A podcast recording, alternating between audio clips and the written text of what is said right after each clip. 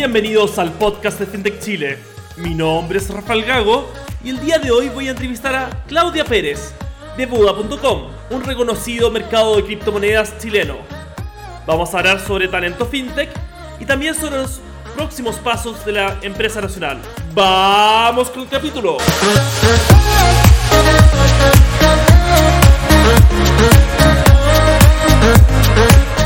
Bienvenidos al séptimo capítulo del podcast de FinTech Chile. Mi nombre es Rafael Gago y el día de hoy voy a entrevistar a Claudia de Buda.com. Claudia actualmente se desarrolla como la People and Culture Manager de la, de la empresa y al final eh, Claudia es, psicóloga, nos va a contar un poco sobre su desarrollo profesional, sobre los objetivos ahora que tienen en recursos humanos, en personas en Buda y Claudia, en verdad, muchas gracias por venir a este capítulo. Es un honor y un orgullo tener un poco de tu tiempo. Sé que estáis full y bacán tenerte acá con nosotros. Eh, Claudia, para que te conozca la audiencia y la gente que está escuchando, si nos puedes contar un poco sobre quién eres tú, eh, más o menos cómo desarrollaste tu carrera eh, a nivel como académico, después cómo tu paso, primeros pasos profesionales y cómo llegaste a Buda. Perfecto. Bueno, Rafa, eh, muchas gracias por la invitación. Eh, yo feliz de, participar eh, de este podcast y poder compartir un poquito de mi experiencia. Em, para contarte un poco, bueno, yo soy psicóloga clínica y laboral em, del Adolfo. Como, como, habíamos conversado anteriormente, yo partí em, siendo psicóloga clínica, de hecho me, me especialicé eh, ahí en un diplomado en neurociencias y por ende también mi, práctica profesional y, mis primeros como, como pasos laborales fueron en el lado clínico. Siempre, de todas maneras, me quedó como, como ese bichito de que también me gustaba mucho la psicología organizacional, así que eh, apenas terminé y me titulé de psicóloga clínica, eh, me metí a un magíster en psicología organizacional en la misma universidad.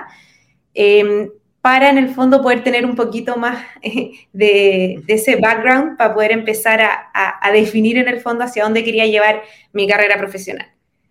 Una vez que me titulé del magíster, bueno, me quedé ahí en el, en el ámbito laboral para siempre, o hasta el día de hoy al menos.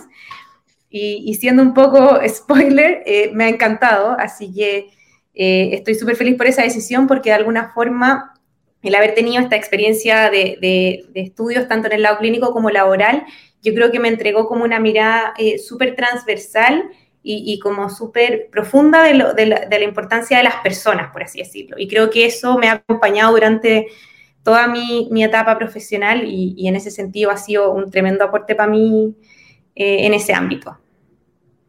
No, excelente. O sea, eh, bueno, hay un gran desarrollo. Ahí me contaste, Claudia, antes que viste lo mejor de los dos mundos. O sea, tuviste en full en clínico, tuviste full en organizacional y después te dedicaste eh, totalmente al tema organizacional. Eh, y cuéntanos un poco, porque tu perfil es súper interesante, eh, porque trabajaste, siempre, yo creo que desde el inicio de tu carrera trabajaste no solo en un área de, la, de, la, de lo que se llama recursos humanos antes o personas, sino trabajaste en DO, trabajaste en reclutamiento de selección, trabajaste en temas de cultura, personas.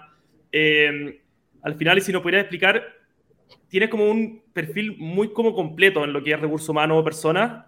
Eh, ¿Hay algo que te guste como eso de pasar como de saber de todo un poco, de todo harto, más que enfocarte en alguna función del recurso humano?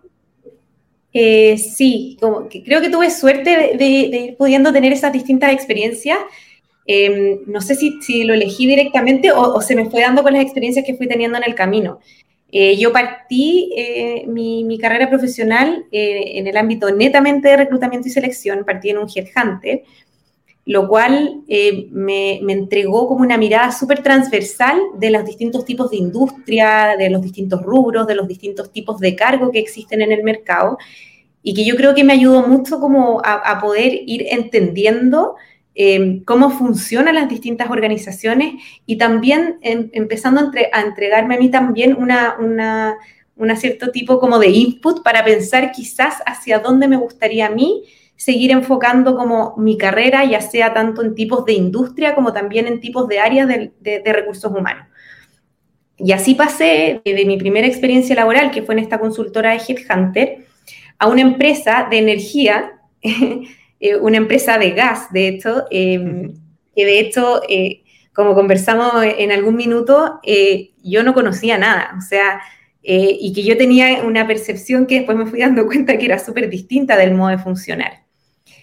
Em, tuve una súper buena experiencia ahí. Es súper distinto pasar de una consultora chiquitita a una empresa súper grande, muy antigua, eh, súper posicionada en el mercado, con muchas áreas, con muchas personas, em, donde cuando, cuando uno entra finalmente tenéis que empezar a tratar, por un lado, de entender el negocio, entender cuál es tu posición desde ahí y cómo desde tu rol al que estás entrando puedes empezar a aportar a la organización.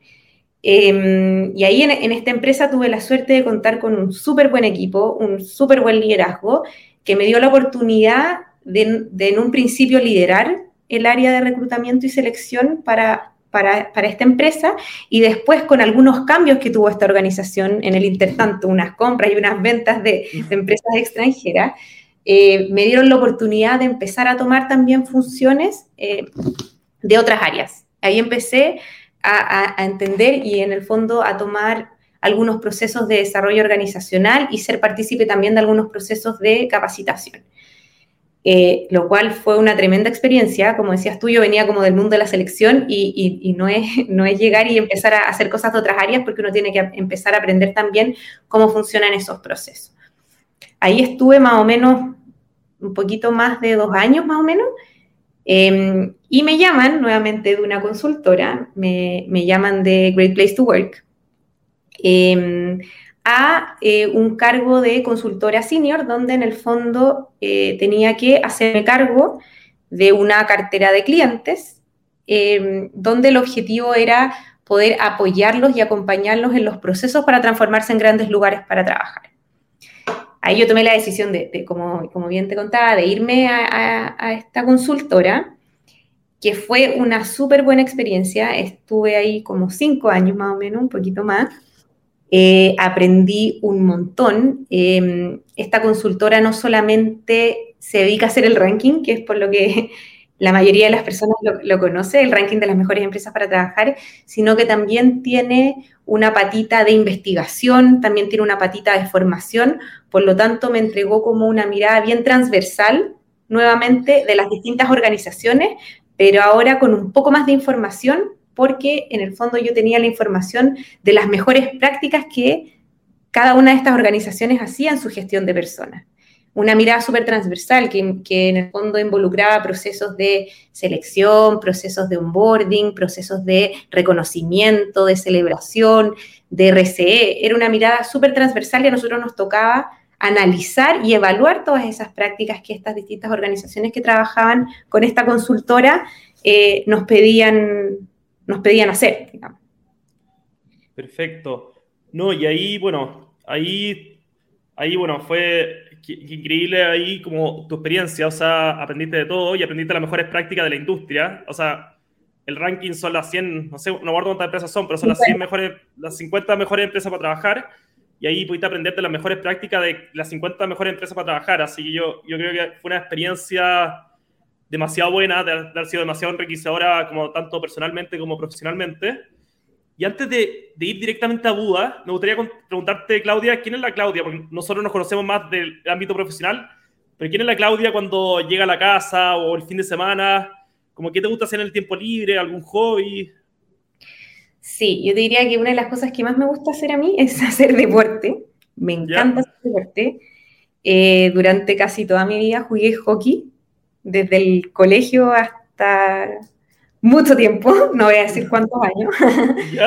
Em, y lo dejé hace un, hace un tiempito atrás. Em, y bueno, desde que dejé de jugar hockey estaba en esa constante búsqueda de, un nuevo deporte, porque me encanta principalmente los deportes que son al aire libre. Eh, entonces ahí estoy buscando ahí eh, constantemente para, hacer actividades, ya sea o subir un cerro, o jugar pádel, o sea algún partido de algo, probablemente yo siempre te diga que sí. Em, bueno, me encanta viajar también ahora, sobre todo lo extraño ahora que todo este tiempo eh, no se ha podido, me gusta mucho. Em, y yo diría que eso, bueno, me encantan las personas, entonces todo lo que involucre eh, ese como contacto social me, gusta mucho. No, no, increíble, o sea, claro, lo mejor, bueno, deporte, ahí entonces te, te podemos invitar a actividades extraprogramáticas también de, FinTech Chile, a subir cerros, cosas así. No, de todas maneras, o sea, quiero que nos destrozaría, y porque decir tan deportista, pero vamos a meterle empeño. No, no, no, no hay. no hay. Oye, hockey, bueno, hockey vi que jugáis desde el colegio. Sí. Eh, o sea, jugáis desde el San Gabriel y después tuviste como los exalumnos. Sí. Eh, o sea, fue, todo, fue, toda una experiencia el hockey para ti, ¿no? Totalmente. ¿Qué cosa como del hockey, alguna lección, algún aprendizaje, algún valor del hockey que haya, te haya ayudado como para alguna cosa de tu vida? ¿Hay algo como que haya aprendido del hockey propiamente tal? Sí, totalmente. O sea, yo creo que más de una. Yo creo que al final, eh, cuando uno hace estos deportes colectivos, empiezan como, como a definir un poco la forma en la, en la que uno se relaciona, no solamente como decís tú a nivel deportivo, sino también eh, a nivel familiar, a nivel laboral, porque uno va traspasando como esas experiencias. Yo creo que a mí lo, lo que me dejó el deporte, este deporte en particular, es la importancia del trabajo en equipo, que es algo que yo busco constantemente, el, el que en el fondo pesan de repente mucho más eh, los objetivos eh, grupales por sobre los individuales, donde uno está dispuesto a, veces a, estar en la cancha y ser, y ser en el fondo titular, pero si de repente uno, uno ve que la mejor forma de aportar es estando desde afuera, uno también es capaz de, saber cuándo tiene que ser protagonista y cuándo no, que uno también lo lleva al mundo laboral, el, el aprender a leer a tu equipo y saber en el fondo... Eh, que uno lo puede llevar como muy a la jugada, pero cuando hacer el pase, porque la persona está lista y cuando a lo mejor tú tienes que seguir jugando. Entonces, yo, creo que el mundo del deporte te entrega demasiadas cosas, esa mirada como, como transversal, ese compromiso que va más allá de, de uno, o sea, en el fondo uno tiene que entrenar para, para, poder aportarle más al equipo y todo eso yo creo que me ha servido mucho, por ejemplo, para llevarlo al mundo laboral. Y por eso a mí una de las cosas que más me importa cuando me cambio de trabajo es contar con un súper buen equipo. Y que hasta ahora en las experiencias que he tenido, he tenido mucha suerte y te diría que en todos los trabajos he tenido unos equipos increíbles que me ha costado mucho dejar, pero que por suerte he tenido esos equipos increíbles en otros lugares a los que he llegado, entonces he tenido como en ese sentido eh, mucha suerte de, poder entrar a esos buenos lugares de trabajo. No, excelente, no, eh, fundamental. De hecho, tengo una experiencia parecida un poco en el rugby también, que yo jugué rugby en el colegio, después lo tuve que dejar en la universidad, pero, pero fue una buena experiencia. Yo creo que los deportes que uno practica de chicos dejan valores para toda la vida y que al final uno, uno no, no, es capaz de darse cuenta en cuántas áreas de la vida influyen. Y ahora un poco para la audiencia, sé que Buda es muy conocido a nivel regional, a nivel chileno. Eh, sé que Buda.com es demasiado conocido y, es uno de uno de los grandes mercados de, criptomonedas a nivel regional, pero para la audiencia que no sabe tanto, y si nos pudieras contar un poco, Claudia, sobre qué es Buda, qué vienen a proponer al mercado, eh, cuál es la propuesta de valor de Buda, más o menos, y si nos pudieras explicar un poquito a nivel como introductorio. Sí, bueno, como, como tú lo bien lo definiste, Buda.com es un mercado de criptomonedas, es un exchange, el más grande en Chile, uno de los más grandes a nivel regional, como decías tú. ¿Y, qué es lo que en el fondo eh, nosotros estamos así como convencidos? Y yo te diría como nuestra misión es que creemos, bueno, en el cambio, creemos en el Internet del dinero, por así decirlo, y estamos conectados con, con eso y estamos convencidos que esto va a ser la próxima revolución financiera. Eh, estamos seguros que esto va a permitir además que exista una inclusión de un porcentaje importante de la, de la población mundial que sigue al margen de la economía digital y por eso lo que nosotros queremos es crear como esos cimientos para la revolución financiera. Es que este, esta forma como de, tecnología financiera que es descentralizada eh, sea transparente, sea justa, y por eso lo que más buscamos eh, es poder transmitir, y si tú te fijas, una de las cosas que más hacemos nosotros es, educar. Si tú nos buscas en, las redes sociales, ahí paso el aviso en paso el aviso en arroba.com, todas nuestras redes sociales están súper enfocadas a, eso, a, educar, a transmitir, em, a poder en el fondo ser más transparentes con la información, eh, explicar acerca de la seguridad, de cómo funcionamos. Em, y yo creo que por eso mismo también hoy en día tenemos más de 400.000 usuarios. Eh, es un mercado que cada vez se, ha ido expandiendo más, porque yo creo que cada vez las personas lo han ido conociendo más y han entendido como el tremendo valor que, tiene esto hoy y que puede tener para el futuro. Claro, o sea, es importantísimo, o sea, las finanzas descentralizadas y la tecnología blockchain y las criptomonedas, eh, yo soy un convencido de que van a configurar la industria financiera en los próximos 20 años. Eh, y creo que, bueno, y soy un gran admirador también de Buda, eh, encuentro una empresa que lo está haciendo increíble, así que un honor también tenerte acá en el podcast. Y desde el punto de, recurso, de vista de recursos humanos, tú me dijiste que eres la People and Culture, o sea, tú eres la People and Culture Manager de, de Buda.com. ¿Cuáles son los desafíos? ¿Cuáles son lo, cuál es lo que las cosas más importantes para ti en, eh, que hay que lograr en, en Buda para que eh, se logre un progreso, se logre una expansión y se logre una expansión sustentable, como me hablaste antes? Si bien me dijiste que eh, el último año parece que casi que se cuatriplicó el número de empleados, ¿en qué andan ahora en, en personas ahí en Buda? Si nos puedes contar un poco.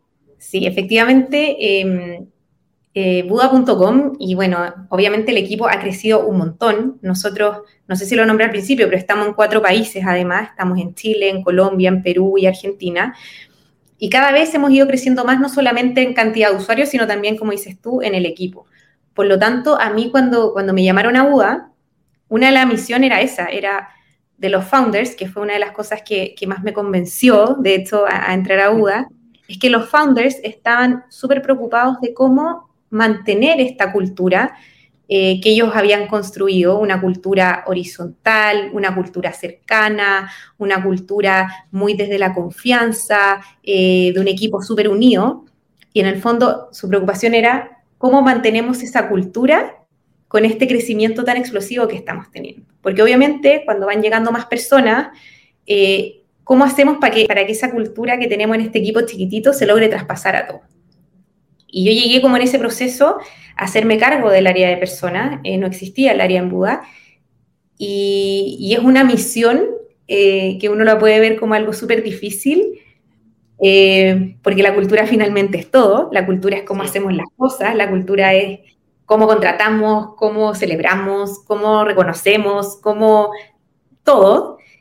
Pero lo, lo que a mí me convenció es que sé que tenemos el equipo perfecto para que eso pueda seguir pasando.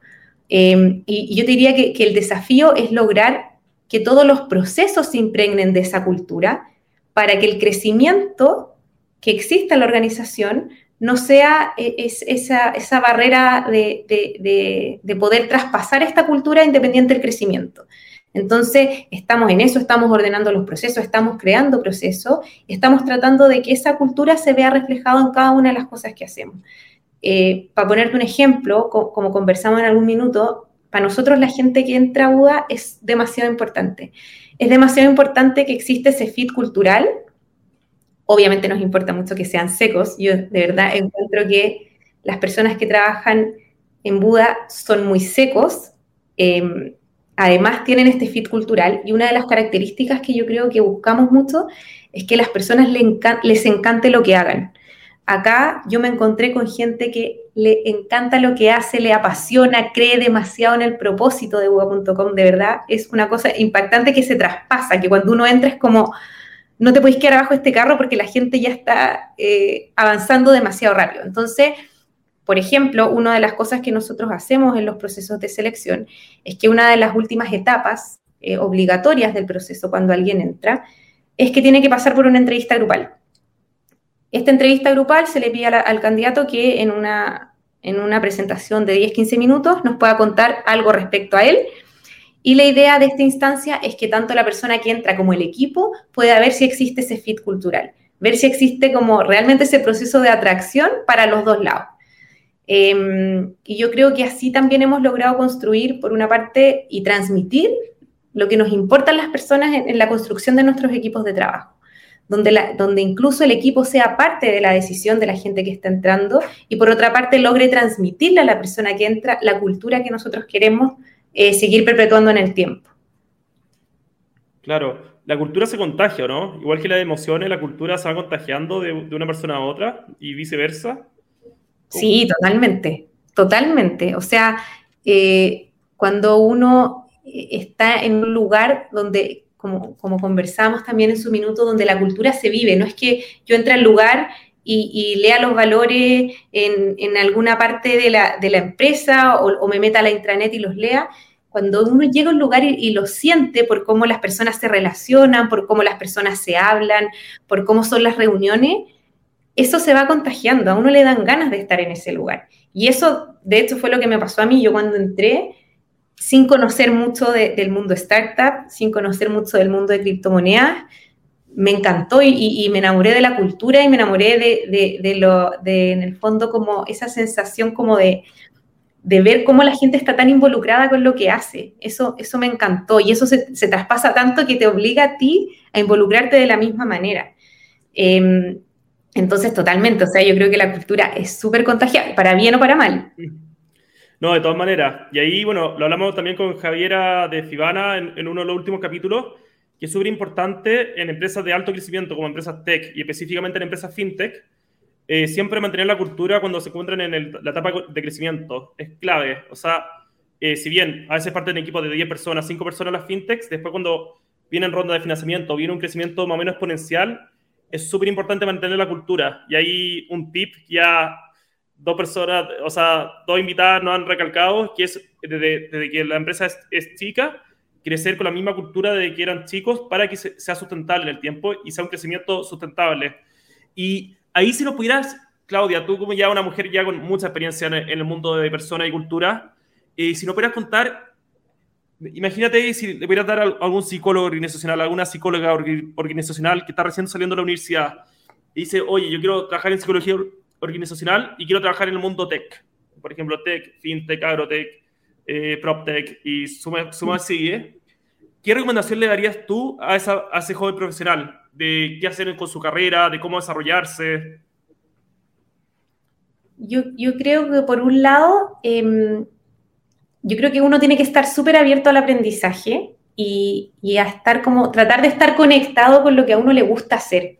Yo creo que cuando uno de verdad se conecta con algo que le gusta y lo apasiona de verdad, independiente de, si es tech o no, eh, yo creo que es, poco probable que no te resulte.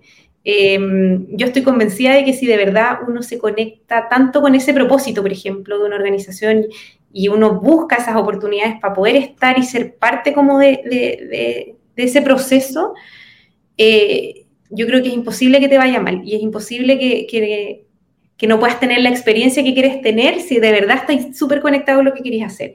Entonces, mi, consejo es eso, es como, como conectarte con lo, con lo, que de verdad te apasiona, con lo que te mueve, con lo que te gusta. Es súper distinto cuando, cuando uno está en un trabajo que le encanta, que lo motiva, que está con un equipo increíble, eh, a que cuando uno está en un lugar donde finalmente uno va solamente a trabajar y se termina y, chao, o sea, yo, yo hago lo, que tengo que hacer, pero no voy más allá. Em, cuando uno está conectado con ese propósito y con lo que le gusta, uno está dispuesto a ir más allá, uno se conecta de otra manera, eh, uno lo único que quiere, por ejemplo, en mi caso, desde el área personal, yo lo único que quiero es poder hacer cosas que le impacten al equipo con el que trabajo, que le impacten a la organización, que le impacten a las personas. Entonces, yo esa sería mi, mi recomendación.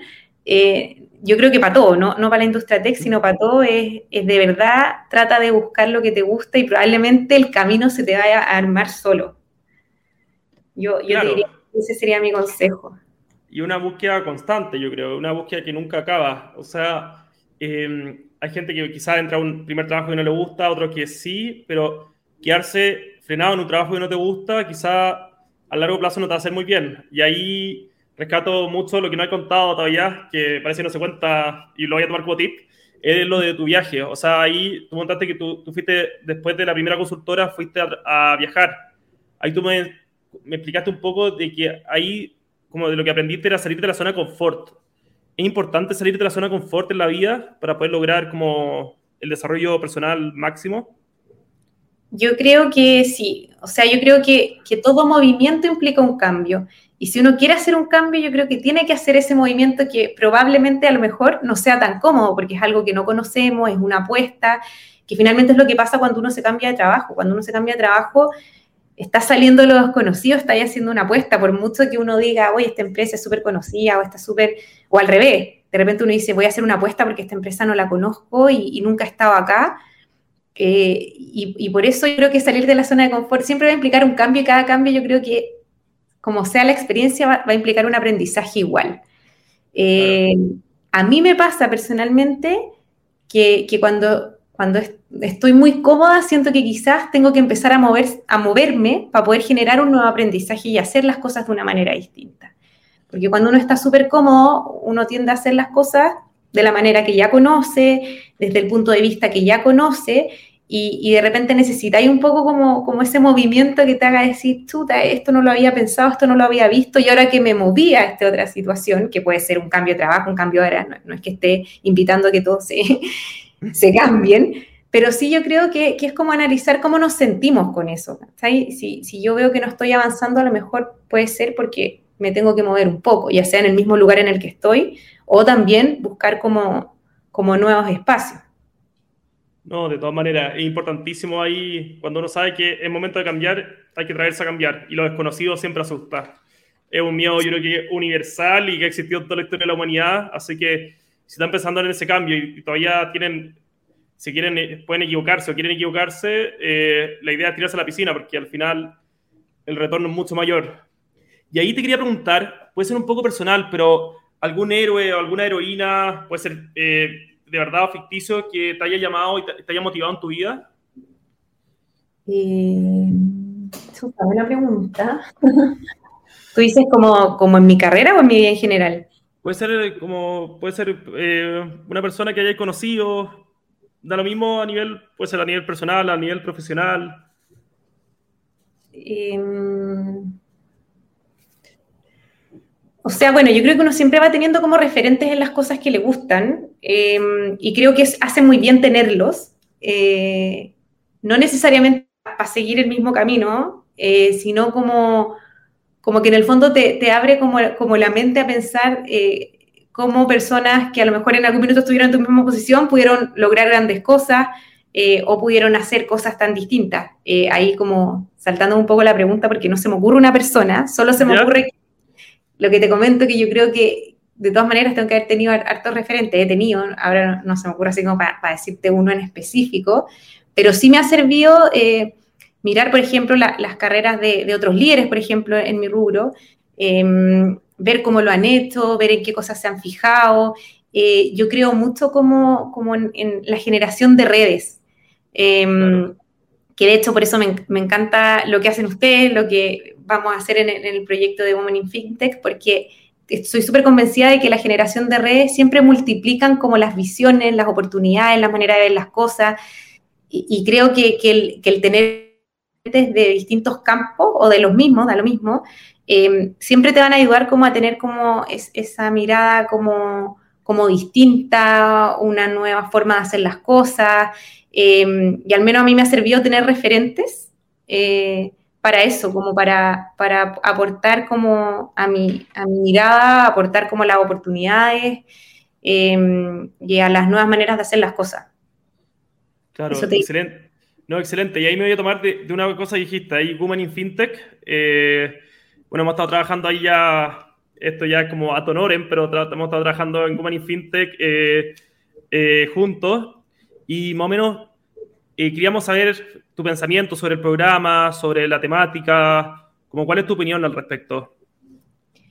Me encanta, me encanta, em, me encanta el proyecto. Em, finalmente, el propósito que tiene esto es poder generar más espacios de inclusión, que lo, llevamos como, como a la, inclusión como de la equidad de género quizás, pero, pero es súper rico que existan esos espacios, que existan esos espacios para conversar de estos temas, que existan espacios para, ahora que, que estábamos hablando los referentes, donde distintas personas puedan conectar distintas experiencias, donde distintas personas puedan ver, ah, mira, eh, esta persona está en lo mismo que yo, eh, a lo mejor me puede apoyar en algo, a lo mejor yo le puedo preguntar y creo que esa generación de redes es súper importante em, para poder crecer, para poder generar un impacto Em, en este caso, las distintas mujeres que se están integrando al mercado.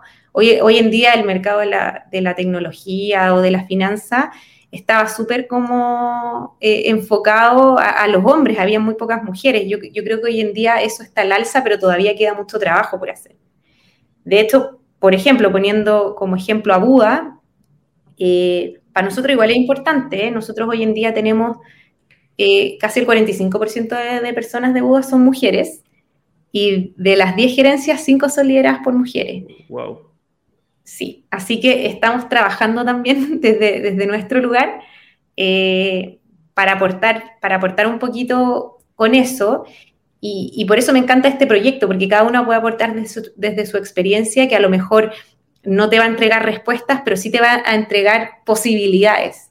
Eh, y creo que lo que se está haciendo en este proyecto es eso, entregar como distintos escenarios, distintas posibilidades, distintas herramientas que cada uno puede entregar desde su experiencia. No, de, todas maneras, eh, eso es demasiado, demasiado importante. Y, y también em, alguna invitación, como, como para ir más o menos cerrando como el capítulo, alguna invitación. Aparte, bueno, voy a hacer al tiro la publicidad de, de que se suscriban también al podcast que se llama Budín Semanal, que está en Spotify, que es el podcast de eh, Buda.com. Así que se pueden suscribir para que tengan y estén actualizados de todas las noticias eh, del mundo cripto y del mundo blockchain.